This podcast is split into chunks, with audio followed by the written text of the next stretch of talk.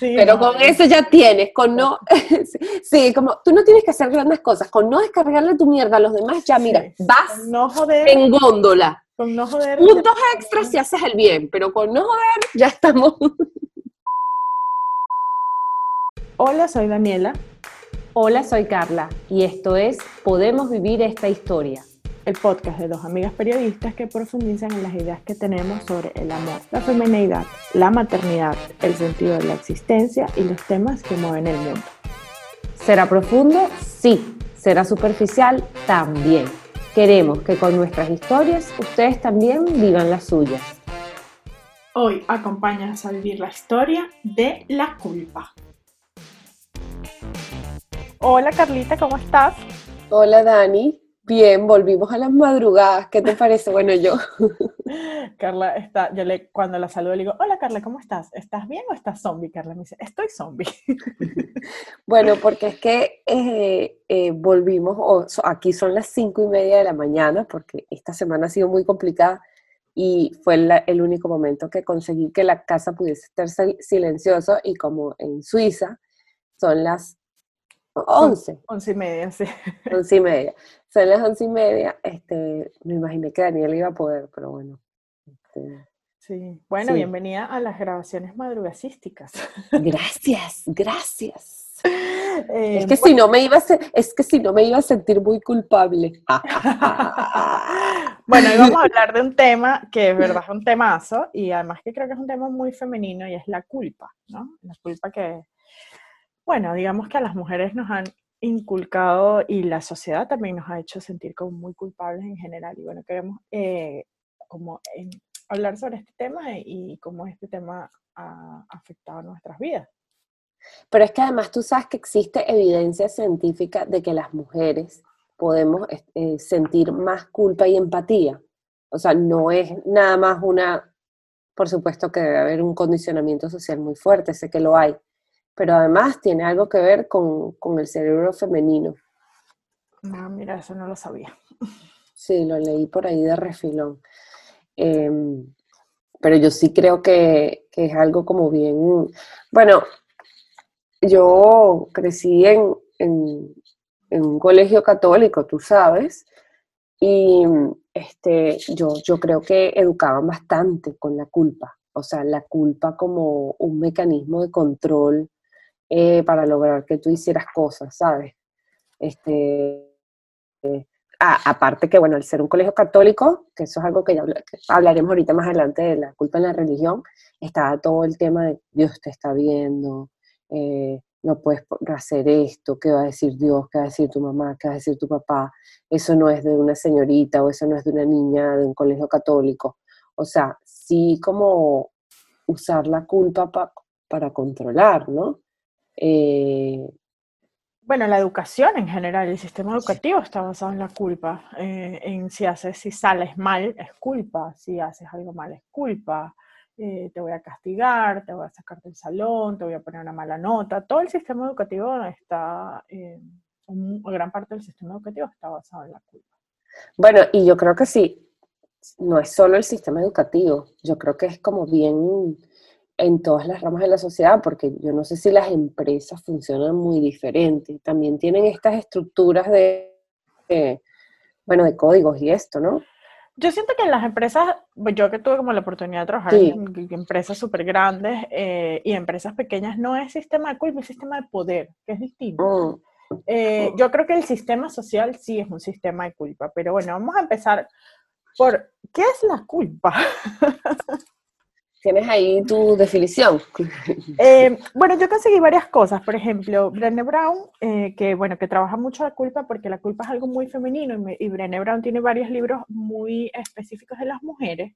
Habla de que la culpa nace eh, cuando una acción o comportamiento se contradice con nuestra ética, valores y creencias. Entonces, ella explica que evaluamos un comportamiento o nuestro comportamiento y nos sentimos culpables si resulta inconsistente con quienes queremos ser, ni siquiera con quienes somos, sino con quienes queremos ser, es decir, con la expectativa que tenemos de nosotros mismos, ¿no? Em, eh, Brené Brown dice que es una emoción de autoevaluación y eh, algunos psiquiatras dicen que no es una emoción, que es un pensamiento que se produce después de un proceso cognitivo. Si es una emoción, es un pensamiento, para mí la verdad es que es indiferente. Diferente. Totalmente. Lo que sí creo es que la culpa tiene muchísimo que ver con nuestras necesidades de pertenecer. Em, es como que cuando nosotros, como somos los o sea, un animal social, literalmente, necesitamos pertenecer. Entonces, cuando hacemos algo o algún miembro de la manada, en este caso nuestra sociedad, porque son la manada de, de nosotros en la sociedad, eh, nos rechaza porque esa persona siente que estamos haciendo algo malo o el sistema siente que estamos haciendo algo malo, nosotros nos sentimos culpables. Y eso, pero la culpa es como básicamente el miedo a que nos expulsen de la manada, porque además antropológicamente entendemos que si nos expulsan de la manada no vamos a poder sobrevivir. Entonces, como que eso se nos quedó mucho en la cabeza, de esa sensación de que si me rechazan, eh, me voy a morir y ese rechazo nos hace sentir culpa. O sea, no voy a hacer más esto, me siento culpable porque hice esto, no lo voy a hacer más porque me van a rechazar. Bueno, pero eso también nos podría hacer sentir vergüenza, ¿no? Porque también es los vecinos de la culpa que yo encontré que eran la vergüenza, el desagrado, el, perdón, la vergüenza, el disgusto, el arrepentimiento, ¿no? Eh, que la vergüenza es como de la cual habla Brené Brown bastante, es como más extensa, ¿no? Y por cierto, ¿sabes que conseguí que en inglés hay una palabra para decir vergüenza? En chino hay 100. Wow. o sea, imagínate que eso varía culturalmente. Que, claro, que, que yo me imagino en la, en, la, en la, cultura oriental, bueno, en específica la de los chinos, debe ser muchísimo más eh, bueno, no sé, yo tengo esta imagen un poco estereotipada por las películas, ¿sabes? De la vergüenza, la familia, no sé, Mulan. ¿No te acuerdas que hay todo un tema con, la vergüenza al principio? Vas a avergonzar a tu familia.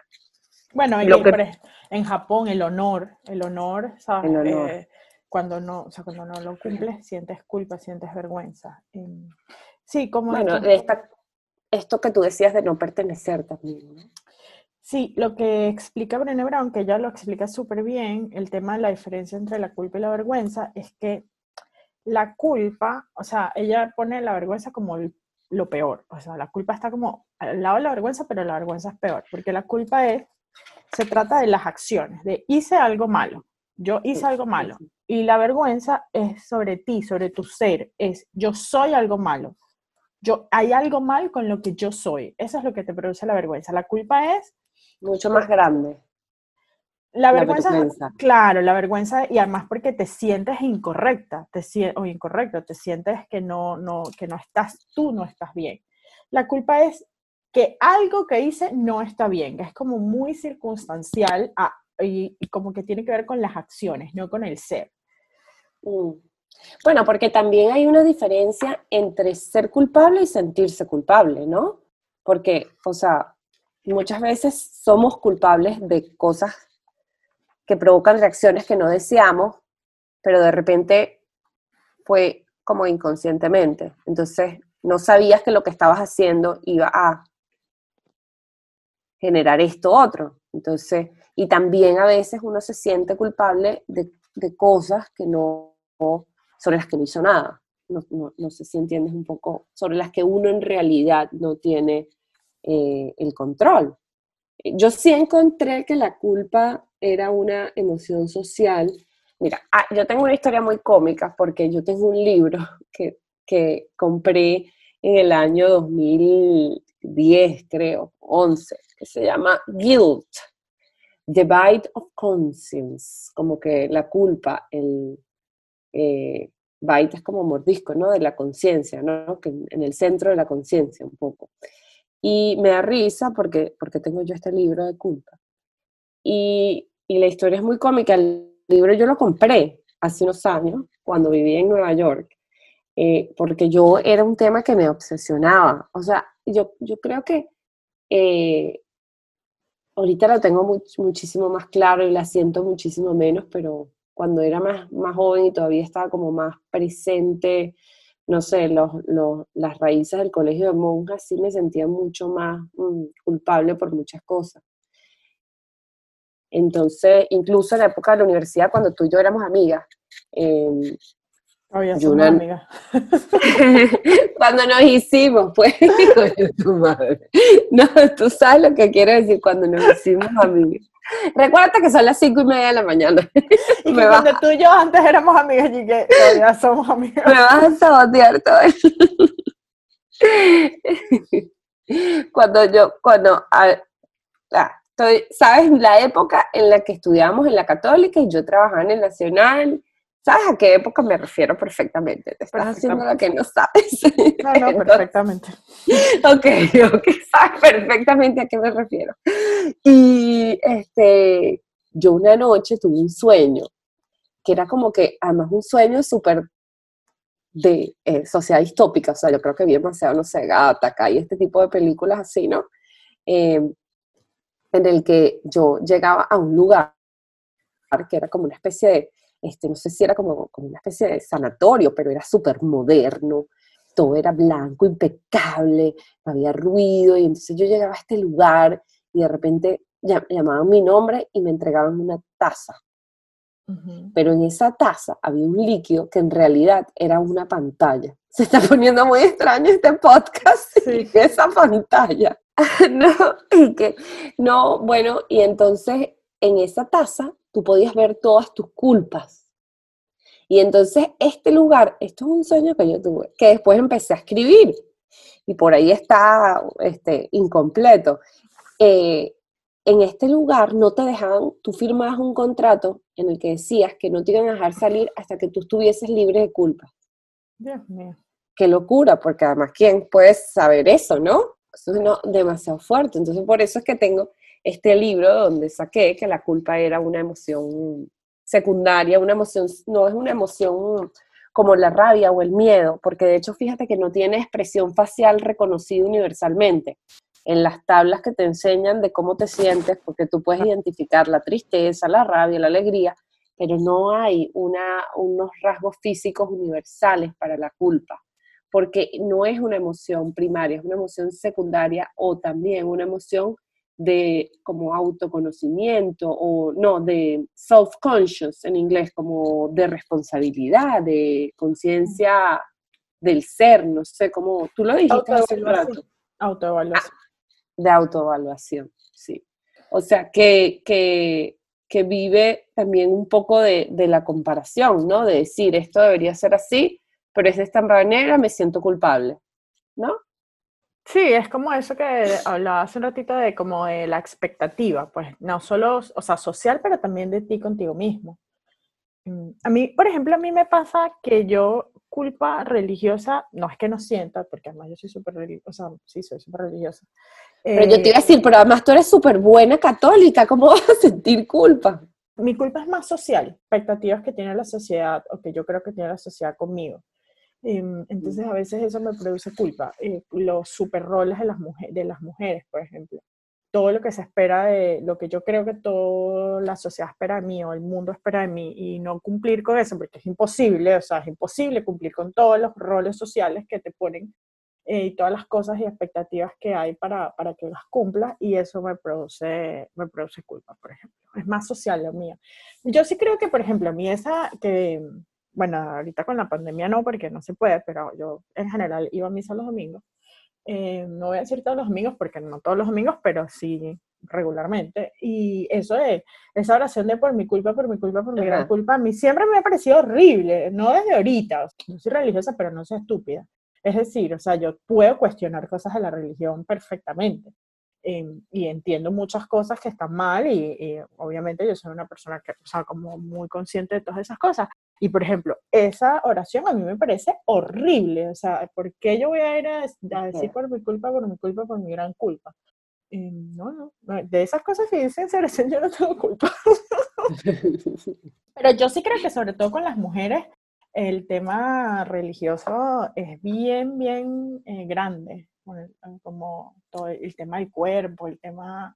em, Bueno, del, de- del sexo, además. Claro, o sea, sí, el tema de la sexualidad también.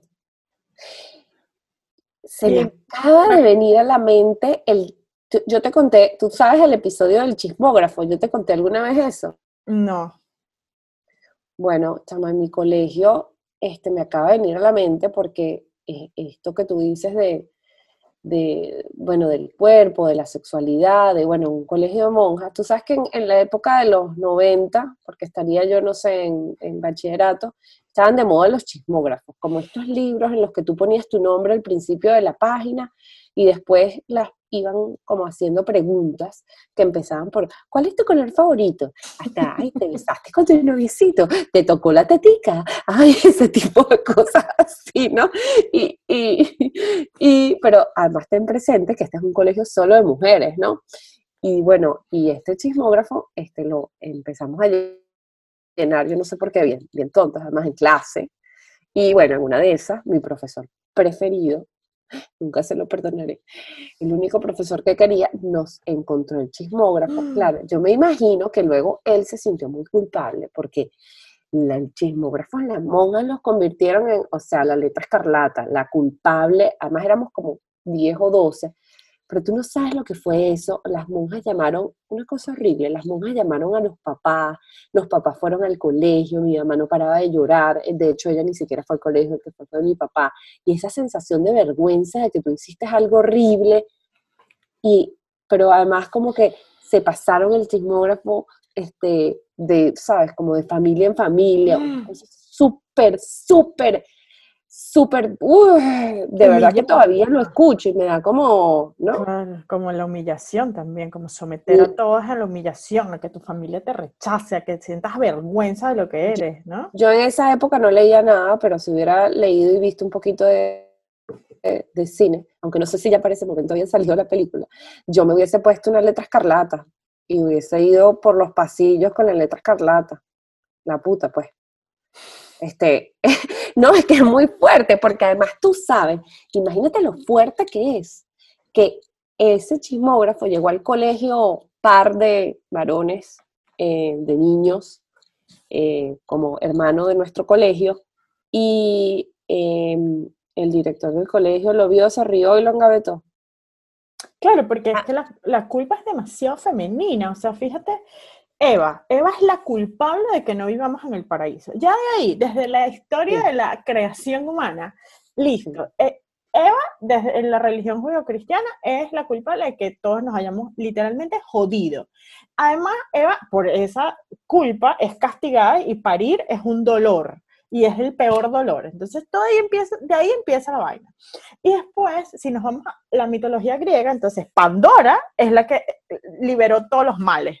Entonces dices, coño, ¿cómo no vas a crecer con ese sentimiento de que tú tienes la culpa de que no estemos en el paraíso? Que obviamente. Me puse, ya tenemos podcast. Y tú mordiste la manzana, renunciaste al paraíso. Me emociona mucho cuando tenemos, cuando tenemos soundtrack. Dije podcast. Ya tenemos soundtrack. Sí, tal cual. Pero la verdad es que eh, es muy difícil para las mujeres y es como tú dices, el, después de toda esa humillación y vergüenza a la que ustedes fueron sometidas, el gran acontecimiento llega al, al colegio de los hombres y el, y el padre o cura dice, ¿qué es esto? Esto es una estupidez, la graveta y nadie, nadie recibe ningún escarmiento, y digo escarmiento entre comillas porque... Daniela, a mí no me dejaron eximir mis materias. Yo era estudiante de 20, no me dejaron eximir las materias, ese fue el castigo. Lo peor del caso es que como que el chismógrafo tenía dos partes. La primera parte era la de los colores, tu sabor de helado favorito, y esa fue la que contesté yo.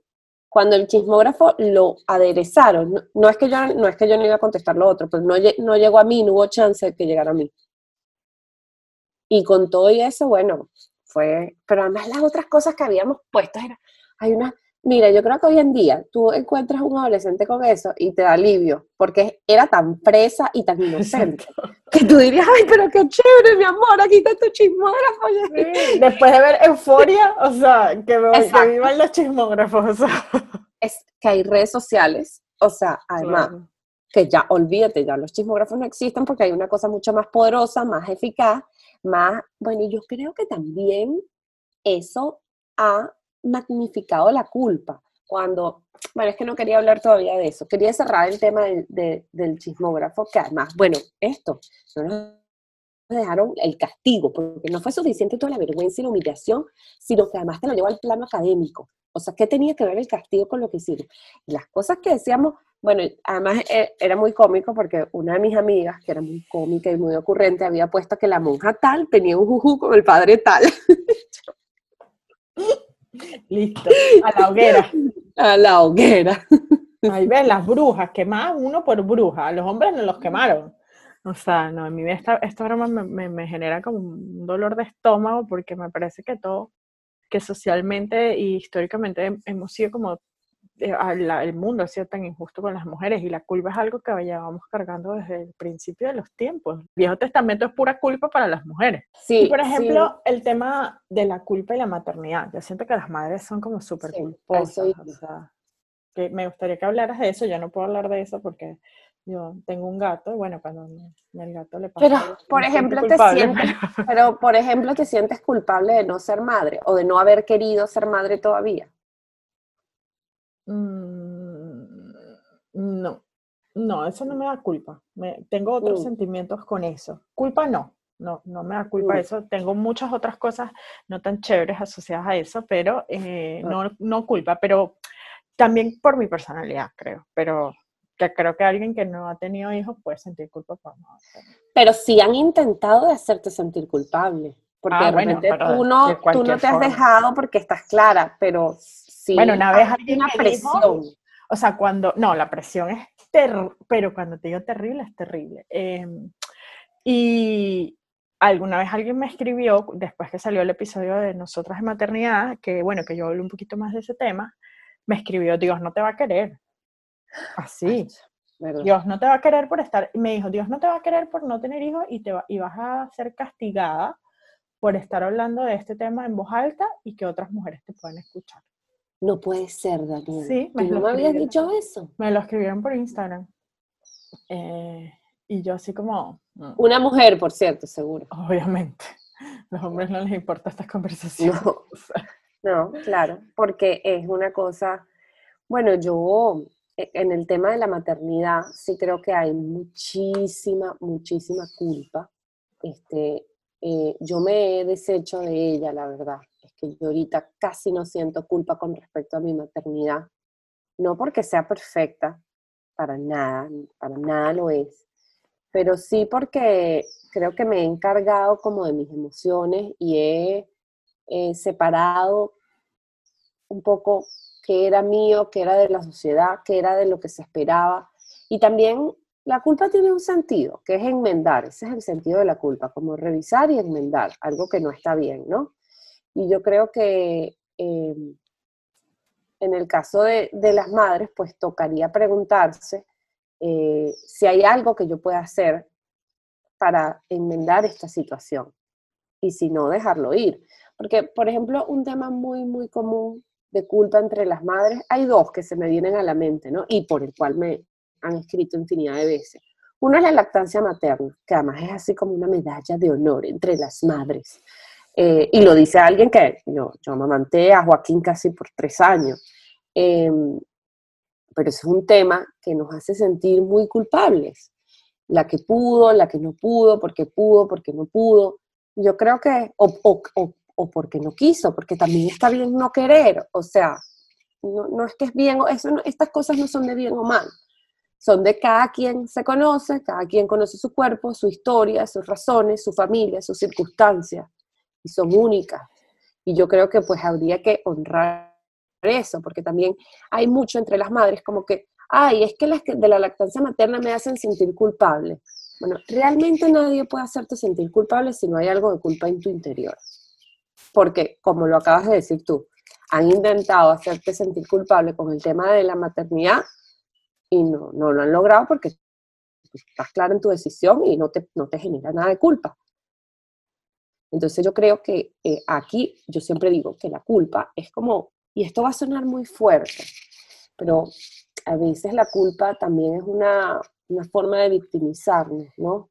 Bueno, es eh, que hay un, toda, hay un montón de tratados y cosas que, obvio, no ahondé en eso, no era el tema, pero hay muchos tratados de culpa versus victimización. Y ahí mm. vamos a que lo que acabas tú de decir, que lo podemos hablar más adelante, que es que la culpa si no te victimizas, te hace de alguna forma hacerte responsable. Eso lo podemos hablar después. Y la victimización no. Justamente eso en, el tema de, las madres, yo creo que eso está muy presente. Otro, otro, otra cosa por la que las madres se sienten culpables con mucha frecuencia es el tema que yo no lo he vivido, del regreso al trabajo, porque yo siempre pues, he tenido, me he quedado en la casa y he tenido mis proyectos este, por mi lado. En, mi caso la culpa es otra, la culpa es no estoy haciendo suficiente por mí, no estoy haciendo suficiente por mis proyectos. Esa es mi culpa. Eh, pero las madres que regresan a la oficina cuando los bebés están muy pequeños tienen esta culpa lo voy a dejar.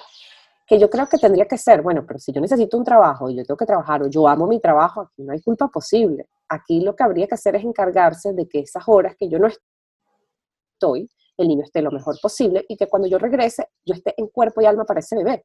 Entonces ahí tendría que, yo siempre le digo a las mamás cuando me escriben con el tema de las culpas, que también hay que ponernos grandecitas, o sea, somos mujeres, ¿no? O sea, como responsabilizarnos un poco, de, bueno, entender, ¿qué puedo hacer yo por esto? ¿Hay algo que yo pueda cambiar en, una, en esta situación? Porque si además esta situación de volver al trabajo me está haciendo profundamente infeliz, pues de repente mi meta sería trabajar para poder, o sea, planificarme para poder buscar otra opción que vaya más conmigo. Otro tema que yo, que, que yo pienso que también nos hace sentir muy culpables a las mamás es los estallidos de rabia o incluso la violencia eh, psicológica, ah, física, psicológica que podemos eh, eh, en algún momento de desespero dirigir en contra de los hijos. Porque pues sí me han escrito mamás que se sienten muy culpables porque, por ejemplo, le pegaron una nalgada. Entonces ahí es donde yo digo, bueno, o sea, ¿qué vas a hacer tú? No te puedes poner cuando tú te pones a, culpabilizarte, te pones en el papel de víctima y la víctima es el niño, no tú. Entonces, ¿qué vas a hacer tú para que esto no vuelva a ocurrir? O sea, ¿qué está dentro de tu control para que esto no vuelva a pasar?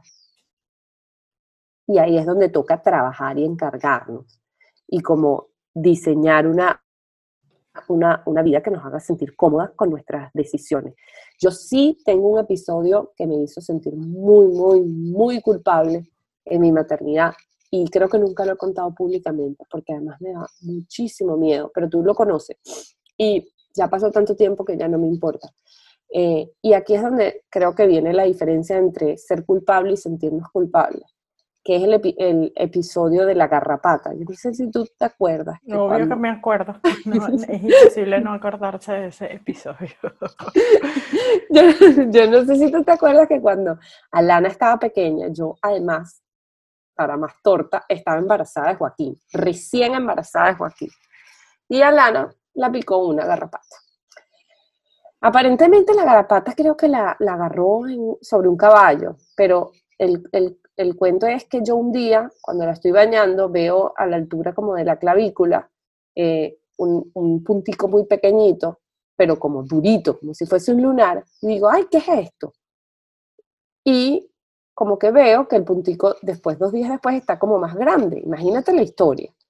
Y yo digo, ¿qué es esto? Y la llevo a una dermatóloga. Aquí es cuando uno tendría que decir, bueno, pero tú hiciste lo que pudiste. Bueno, la llevé a la dermatóloga, pero bueno, yo no sé qué pasó, la dermatóloga era muy mayor o no veía tantos esos casos que ella me dijo que era una verruga y me mandó a ponerle aloe vera y un adhesivo. O sea, mi culpa mm. por mandar a dormir a esa niña cada noche en su cama mientras un bicho le chupaba su sangre. Te podrás imaginar el nivel de culpa. O sea, pero fue una cosa, Débora, nuestra querida psicóloga, me ayudó tanto en esos días porque me decía, claro, porque, porque, además ella creció en, el, creció en el monte, a ella le encanta acampar, o sea, me dice, se nota que tú no tienes perro, se reía muchísimo de todo el episodio. Y además yo tenía la culpa de que yo estaba embarazada de Joaquín y yo decía, no paraba de llorar por esto, yo decía, le voy a hacer daño a este bebé por estar llorando por esto. Además, ya yo tenía la culpa de que ya yo había perdido un bebé y eso es algo que nos hace sentir a las mujeres mucha vergüenza y mucha culpa. Irónicamente, porque no lo es, no es nuestra culpa. Entonces ahí es la diferencia entre, entre ser y sentirte culpable.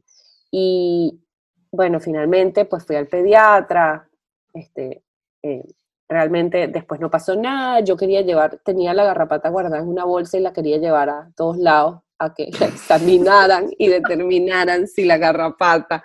Me acuerdo con Carla con la garrapata en la cartera y que la garrapata yo, Carla, pero además que es, es loquísimo porque es lo que tú dices, como hacerse responsable, o sea, tú la llevaste al médico, después la volviste al médico, al final no es tu culpa, o sea, es como que te sientas que mi mamá se sintiera culpable porque me pegaron los piojos, o sea, yo era súper piojosa, entonces es como que bueno, ella se hacía responsable y me sacaba los piojos, pero no, o sea, no siento que nunca se haya sentido culpable. No sé, claro. Lo que pasa es que las garrapatas pueden traer enfermedades y, y, mi pediatra me lo explicó. Aquí no, o sea, en, en, Venezuela no, en Sudamérica no, pero en Estados Unidos las garrapatas sí tienen este, muchísimas enfermedades porque, bueno, vienen del, como del venado, ya estas de aquí, no sé, yo creo que son como más civilizadas. No, sé cuál, cuál es la razón, no sé si es que son la más civilizadas. que estaba civilizada. Sí, era urbana, era una garrapata urbana. Entonces, este, pero el caso es que, bueno, no pasó nada. Pero yo tuve eso por tanto tiempo. Mira, me daba tanta culpa y tanta vergüenza que ni siquiera yo que tengo una cuenta en la que lo cuento todo, valga la redundancia, no lo pude contar del miedo, aparte que tenía miedo de que le fuese a suceder algo. Una, una, un episodio, ahorita da risa, obviamente, porque además es muy cómico, una garrapata, y el pediatra también se reía, obviamente, con mucho respeto, pero bueno, me dice, pero ¿cómo no vas a saber que, claro, yo no crecí con animales, yo nunca había visto una garrapata. Yo la llevé a la persona responsable y bueno, al parecer tampoco había visto nunca animales y tampoco había lidiado con garrapatas. Pero el pediatra, que sí ve niños que probablemente tienen perros o que han estado en el campo, lo que sea, pues sí, en un 2x3 me dijo, sí, es una garrapata. Bueno, yo cuando Ricky, mi gato, sabes que es rescatado y cuando yo lo, o sea, cuando él llegó a mi casa tenía pulgas. Yo nunca había tenido un animal, ni un perro, ni un gato.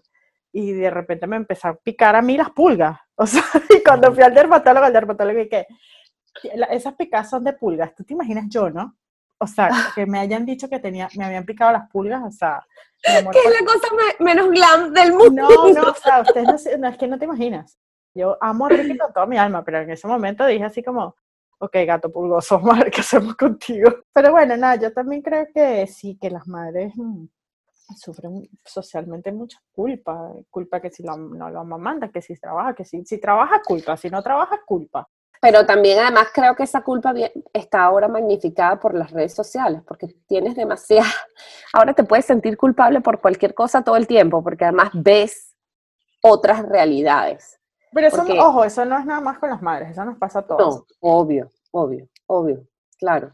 Eso nos pasa a todas, o sea, eso produce las redes sociales. Comparación que casi siempre termina en culpa y en vergüenza, de no, no, estoy, no estoy siendo, no estoy siendo y no estoy haciendo lo suficiente. Las dos cosas eh, produce ese sentimiento con las redes sociales, eh, pero que viene básicamente de la comparación, ¿no? Que es que yo siempre pienso así como, ojo, no es que yo no me compare, la verdad es que lo he reducido mucho en mi vida porque conscientemente lo he trabajado porque me, había, me estaba haciendo mucho daño, pero no hay de la comparación, creo que no hay nada, nada, nada, nada bueno. No hay ni una sola cosa buena. O sea, como que. Porque la, la, culpa tiene algo bueno, vamos a hablar más hacia el final eh, sobre eso, pero de la, de, la, de la comparación no hay nada bueno. Y aquí hay algo que yo quiero hablar, que, que justo lo, lo, estaba pensando eh, cuando tú estabas hablando, y es como de, como que muchas, muchas personas tema de serte víctima, se quedan en la víctima y como que no se hacen responsables. Yo he sentido eso, por ejemplo, con mucha gente migrante, como que mm. la migración es como la culpable de todo y no te hace responsable que, y, pues, y que puedes tener una vida distinta. Em, y, yo siento que cuando uno se empieza a ser responsable, la, vida cambia. Yo lo he contado un montón de veces. Quizás yo también al principio me hice mucho la víctima de mi vida es una mierda porque soy migrante y cuando empecé a hacerme responsable de eso, o sea, la culpa a la migración, la culpa a la circunstancia, la culpa a lo externo, pero siempre es más fácil poner la culpa afuera. Eh, cuando te empiezas a ser responsable, los cambios pueden ser muy, muy significativos y en general para bien. Me tienes que advertir si me ves a mí victimizándome por la, por la migración. Yo que he manejado la migración tan mal, pienso yo que pero yo no tengo sentimientos de culpa, al menos no conscientes asociados a ella. Para mí la emoción que se relaciona con la migración es la rabia. Em, pero bueno, ese es el episodio pasado. Bueno, yo te, yo te avisaré. Sí, me tienes que decir, Carlita, y me compones una canción. Te estás victimizando a moverse. Sí, sí, yo creo que uno tiene que, o sea, como que la culpa es, la culpa es una, un sentimiento, y lo leí también lo dicen los psiquiatras, que es imposible no sentirlo. O sea, humanamente, salvo que seas, tengas rasgos de personalidades sociópatas o psicópatas. ¿Te acuerdas que yo te dije, Daniela, yo no siento nada de culpa? Y tú me dijiste, bueno, Carlita, de repente es que eres un poco sociópata, pero hay rasgos, tranquila, ¿qué rata eres? Me dijiste, tranquila, ¿qué rasgos? De repente estás como en la mitad. ¿Qué le pasa a esta? Lo que pasa es que yo estuve full averiguando, usted, bueno, la gente, no sé si lo saben, pero yo estoy casada con un psicólogo, entonces eh, a veces tenemos estas conversaciones y, y los y, No sentir culpa es un trastorno de la personalidad. y hay diversos niveles. Entonces, si tú no sientes culpa, ojo, cuidado con eso. Pero, en general, si no tienes un trastorno de la personalidad, eh, sentir culpa es normal. O sea, es algo muy, muy normal. Em, es, es, parte como de nuestro... Y se produce por la capacidad que tenemos de generar empatía. Entonces, esa capacidad de generar empatía, que tú lo decías al principio, que quizás las mujeres tenemos más capacidad de generar empatía y por eso generamos más culpa, es lo que nos hace generar culpa, la, capacidad que tenemos de generar empatía. Em, y está bien tener culpa. Lo que no está bien, según yo y según todas las cosas que leí, es quedarte solamente en la culpa. Y aquí eh, hay algo que a mí me parece súper interesante, que es como que le estaba escuchando a este psiquiatra que a mí me gusta mucho, que se llama Rafael, eh, Rafael López. Eres una fan, le voy a decir a Miguel que, que esté pendiente. Ah, no, la verdad es que a mí me gusta mucho su trabajo y yo... es muy bueno. Pero bueno, él está hablando sobre el proceso de la superación de la culpa y él dice que es, es, imposible no sentirla, entonces lo primero que tienes que hacer es mm. sentir y la culpa te va a generar dolor. Entonces él dice, lo primero es que tú sientas la culpa, entiendas que la culpa es un, o sea, algo que les va a pasar a todos los humanos y sientas ese dolor. Y después dice que luego viene como la soltar la culpa. Entiendo que, que esto me produce culpa, pero eso no quiere decir que yo soy lo peor del mundo. Entonces, acepto la culpa. Segundo, suelto la culpa. Después dijo, dice, corrijo o me hago responsable si es posible y lo último que me parece que se engancha full con lo que tú estás diciendo de, por ejemplo, cuando una mamá le da un golpe a sus hijos, eh, el, cuarto paso del, proceso de superación de la culpa es la prevención. Mm. Entonces, prevengo nuevas situaciones o nuevos desencadenantes que me van a hacer sentirme o llevar a hacer esa acción. Mm. Porque también él dice que hay cosas de las que sí, sí eres culpable eres culpable y la solución de eso es hacerte responsable y prevenir que eso no te vuelva a pasar en un futuro. Entonces, cuando te das cuenta, tienes dos pasos que son muy dolorosos, como aceptar la culpa y entender que, bueno, hiciste algo y lo tienes que soltar, pero hay dos pasos más que son súper positivos y es corrección, me hago responsable, crezco como persona haciéndome responsable de esto y prevengo eh, futuras situaciones, no solamente para mí, sino en este caso, por ejemplo, también para otras personas que están involucradas. Y aquí hay algo súper importante y yo creo que que no lo hemos hablado y, y creo que es súper, súper importante y es no hacer sentir culpable a las demás personas. Porque hay gente que es mm. experta en hacer sentir culpable a las demás personas. Bueno, en el libro que, que estaba leyendo decía que la culpa es eh, el arma de los débiles, the weapon of the weak. O sea, porque la puedes usar para ser culpable, para hacer sentir culpable a otro cuando estás en una posición de vulnerabilidad. O de poder también. También, o de poder, es cierto, en cualquiera de las dos. No, la verdad es que yo, esa es una cosa que he tratado tanto de eliminar de mi vida como de culpar. Esto es culpa de tal persona. No, yo, yo, siempre trato de pensar, bueno, esto pasó y bueno, ¿qué, qué, qué voy a hacer con esto? Es como, bueno, yo, no, sé. Yo siempre le digo a las mamás, a mis mamás, que en vez de hablar de culpa, hablen de responsabilidad. Creo que es más amable.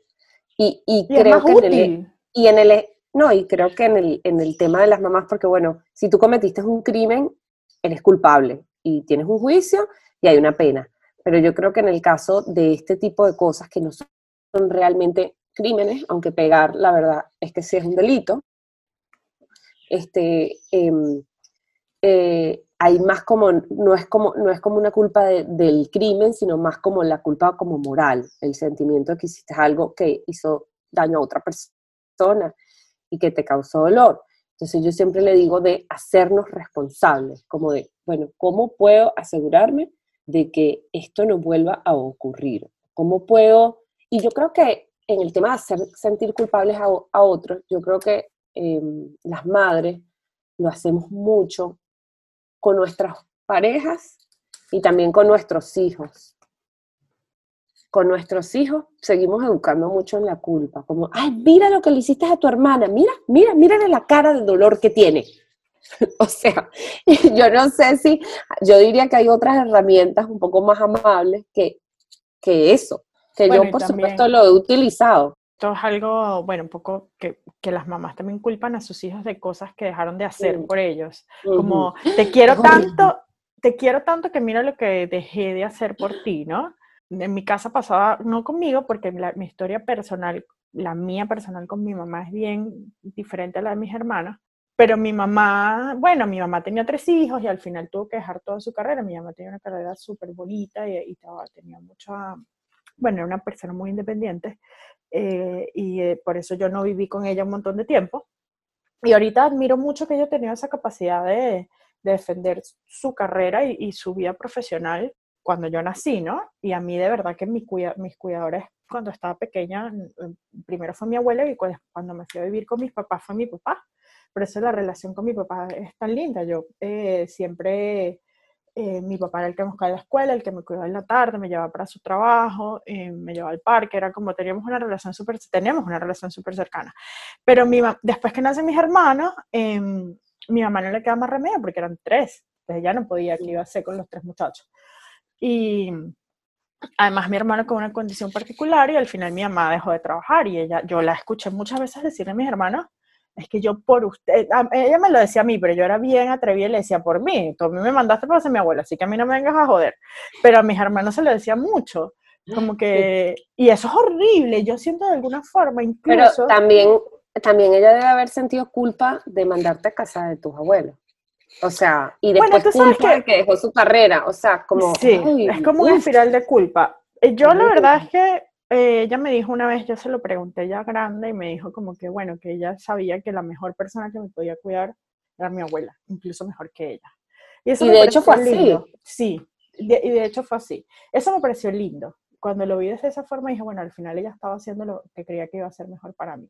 Porque yo creo que en algún momento cuando estaba más joven y empezando mi proceso de terapia, se lo reclamé mucho. O sea, no se lo reclamé, se lo resentí mucho. Y bueno, la verdad es que cuando ella me dio esa respuesta, yo me quedé así pensando que, bueno, al final de verdad las mamás hacen lo, que creen que es mejor para sus hijos, pues en ese momento era eso.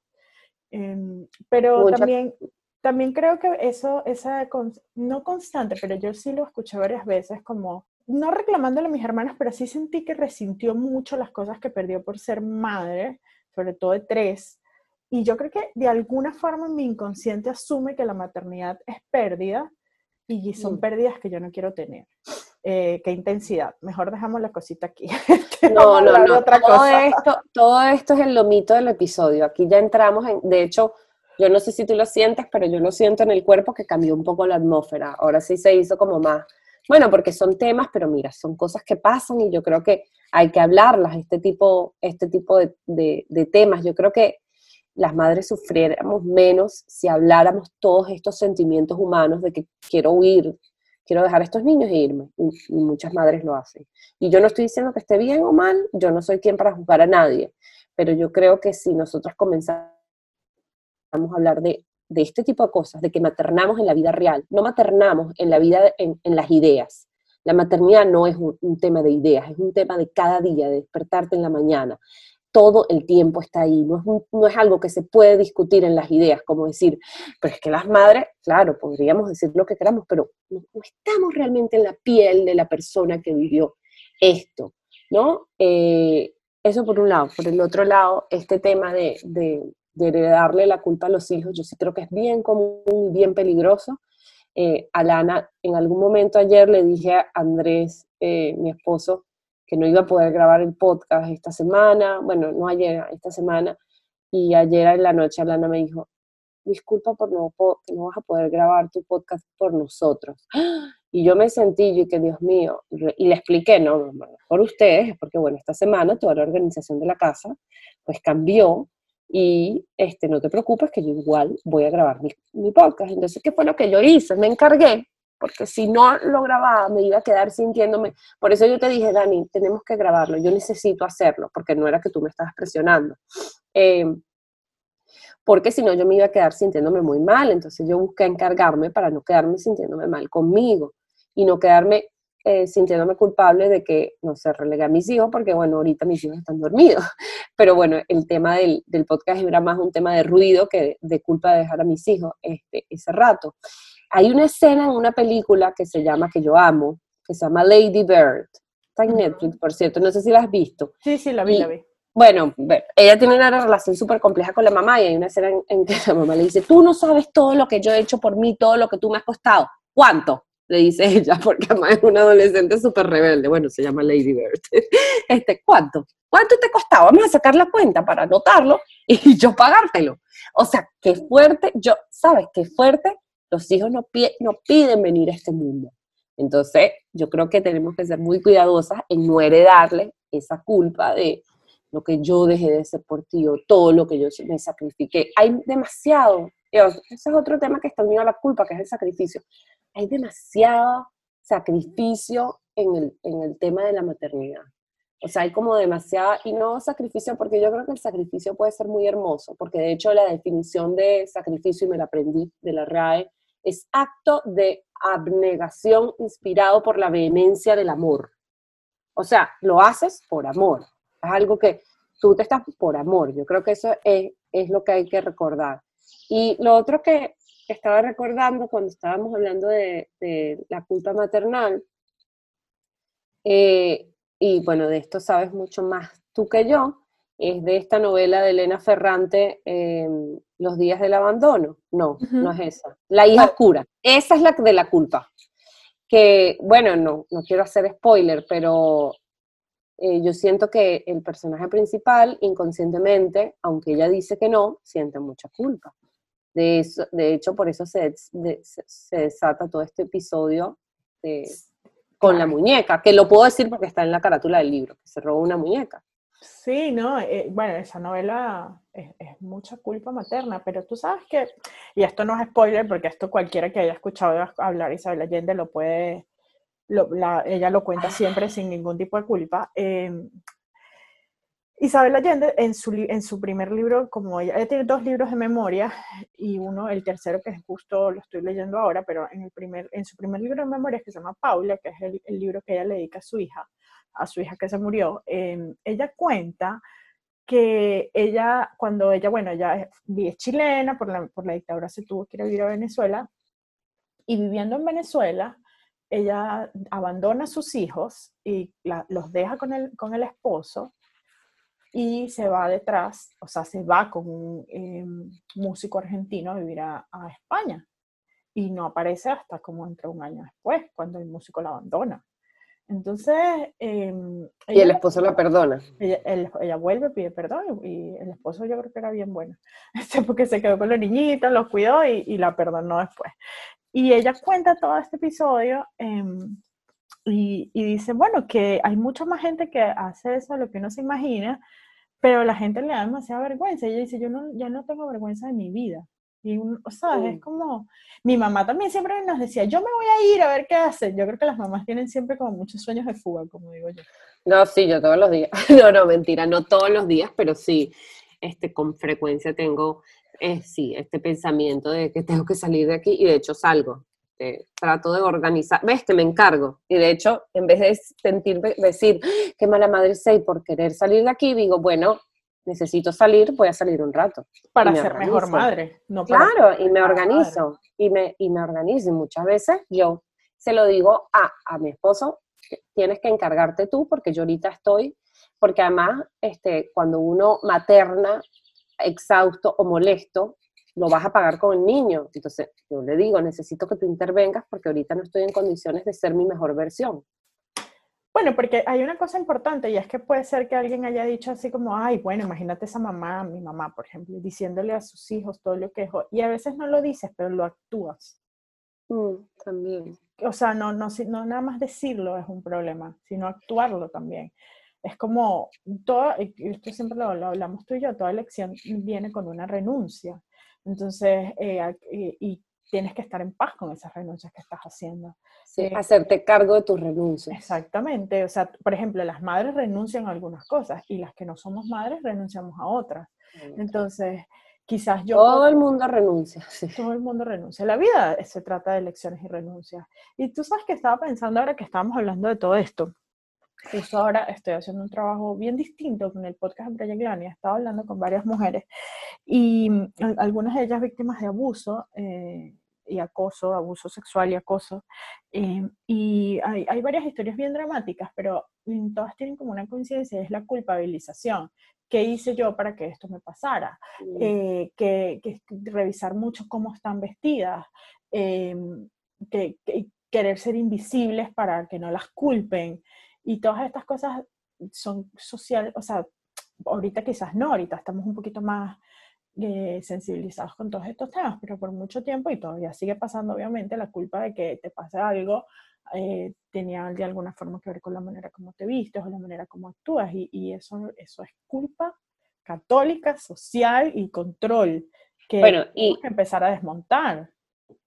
Y antes de que pasemos de tema, porque creo que aquí deberíamos hablar de la culpa del sobreviviente, de la culpa eh, existencial, de la culpa de, otro, de, otros, de otros tipos, de la culpa del colectivo, de otros tipos de culpa. Eh, yo solo quería decir, cuando hablamos de, las mamás y, los hijos, eh, es que, los, que estaba leyendo ayer en la noche un estudio sobre, que me parece que era la disertación de tesis de, doctorado de, de una mamá, este, eh, en que los niños perciben la culpa como ansiedad. Ellos viven la culpa de la madre como, fíjate lo que me dijo ayer Alana, con, con mucha angustia de no vas a poder grabar el podcast por nosotros. O sea, ellos lo viven como ansiedad. Por eso es tan importante eh, encargarnos. Y en cuanto a lo que tú estás diciendo, eh, tú y yo antes de empezar a grabar el podcast, en estos días estábamos hablando de la culpa del sobreviviente y de la culpa del colectivo y, de esta culpa como, em, aquí la llaman como eh, positive inequality, como sentirte culpable por tener más que los demás, o sea, o por estar en una mejor situación que muchos otros. Yo, yo siento mucho esa culpa, eh, de hecho, eh, que se llama culpa del sobreviviente, eh, bueno, porque mi situación migratoria siempre fue muy privilegiada y yo me siento muy culpable de eso. Y eso mm. es, un sentimiento súper difícil para mí de manejar. Y yo lo manejo, yo tomo responsabilidad de eso de muchas formas, pero es algo que me pasa a mí mucho. Bueno, dicen que el antídoto para ese tipo de culpa es, por ejemplo, la, la filantropía. O sea, como ayudar a los demás. Pues. Sí, la verdad es que eh, tengo varias cosas de esas que no, no, me gustaría conversar porque no, yo soy partidaria de que cuando uno hace esas cosas no, claro, es para decirlas. Pues. Por supuesto, pero, también es, es, importante mencionar que uno no es, o sea, porque uno podría de repente, es que quiero aclarar algo, como que me siento culpable y voy a hacer el bien. Y, ajá, pero no es suficiente ese impulso como para sostener el bien en el tiempo. Es decir, el que hace el bien todo el tiempo a través de la filantropía hay muchísimo más que un sentimiento de culpa. O sea, solo quería dejar eso claro. No, hay, para que se sostenga en el, el tiempo, hay más, de repente la culpa puede ser el motor, pero para que se sostenga en el tiempo hay otras cosas además de, de la culpa. Y estoy de acuerdo contigo, uno no habla de esas cosas. O sea, yo, sí, eh, yo siento que, a ver, tienes en mi experiencia personal, antes de sentir culpa de sobreviviente, bueno, tú me conoces desde hace mucho tiempo, yo siempre he tenido como mucha vena de eh, filantropía. O sea, antes incluso en Venezuela, mis amigos los mendigos, todo el mundo me, siempre me, molestaba con eso. Em, pero creo que después que emigras, o sea, en mi caso, esto es bien, bien particular mío, em, como que esa, eh, esa ya disposición a la filantropía, que ya yo tenía desde hace mucho tiempo, em, como que se incrementó más y sí, creo que ese incremento viene de la parte de la culpa del sobreviviente. Pues, y, he leído y he leído y he tratado como de, entender qué, qué me pasa a mí con eso y para entender qué me pasa, pues la lectura sobre este tipo de culpa me ha ayudado mucho.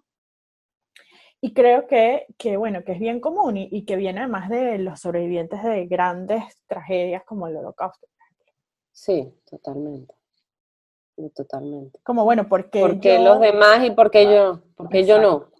O porque yo, yo sí, sí salí bien de esto. Exactamente, eh, Y bueno, y ahí es donde yo creo que está el tema de la responsabilidad. Exacto. Como que tú tienes la responsabilidad de actuar de la mejor forma posible este, eh, por estar viva, no por lo que le haya ocurrido a otro.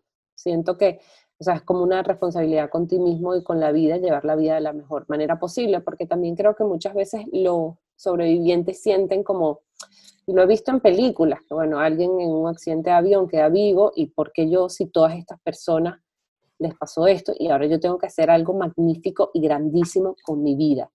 Y con ser una persona decente que no anda dañando a los demás es suficiente. Bueno, ya eso es ser grandísimo. O sea, no tiene una persona decente que no daña a los demás es muy grande. yo lo estoy diciendo como si fuera algo súper, súper de verdad.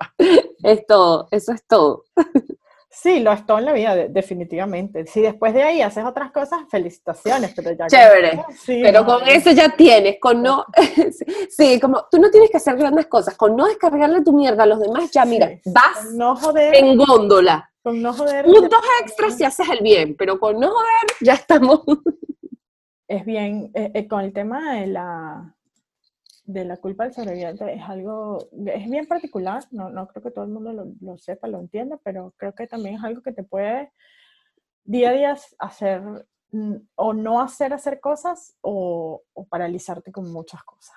Pero, pero bueno, yo, yo soy gran fan en el mundo, en mi vida, es como una de las cosas que, uno de mis valores es hacerse responsable. Yo siento que hacerse responsable es es la solución a todas estas cosas, a todos estos sentimientos que lo, lo vas a sentir, vas a sentir culpa, eh, vas a, sentir dolor cuando sientas culpa, eso no lo puedes evitar, pero hacerte responsable de cada una de esas cosas es lo que te va a ayudar a, bueno, a, ser mejor persona para ti y a la, y la gente que tienes, que tienes enfrente, ¿no? Y no hacer sentir culpable a los demás es algo muy importante.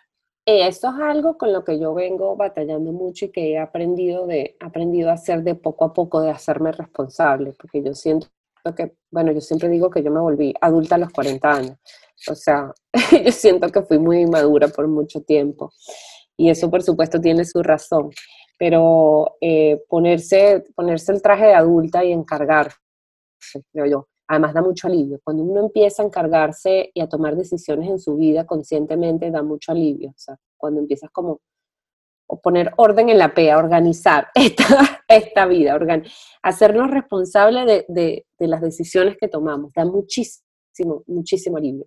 Y es un trabajo de hormiguita, para mí no, para mí no ha sido este, nada fácil y creo que en eso también te tengo a ti, que siento que te miro y eres para mí un ejemplo en ese sentido. Eh, de hacernos responsables. Ay, gracias, qué lindo, me vas a hacer llorar. y con esto terminamos, porque no se puede decir algo más bonito que esto. No, te quiero, te quiero, que nos sigamos haciendo responsables juntas de la vida. Así es, te quiero. Si te gustó este podcast, compártelo, coméntanos y suscríbete, y así podrás ver cómo termina esta historia.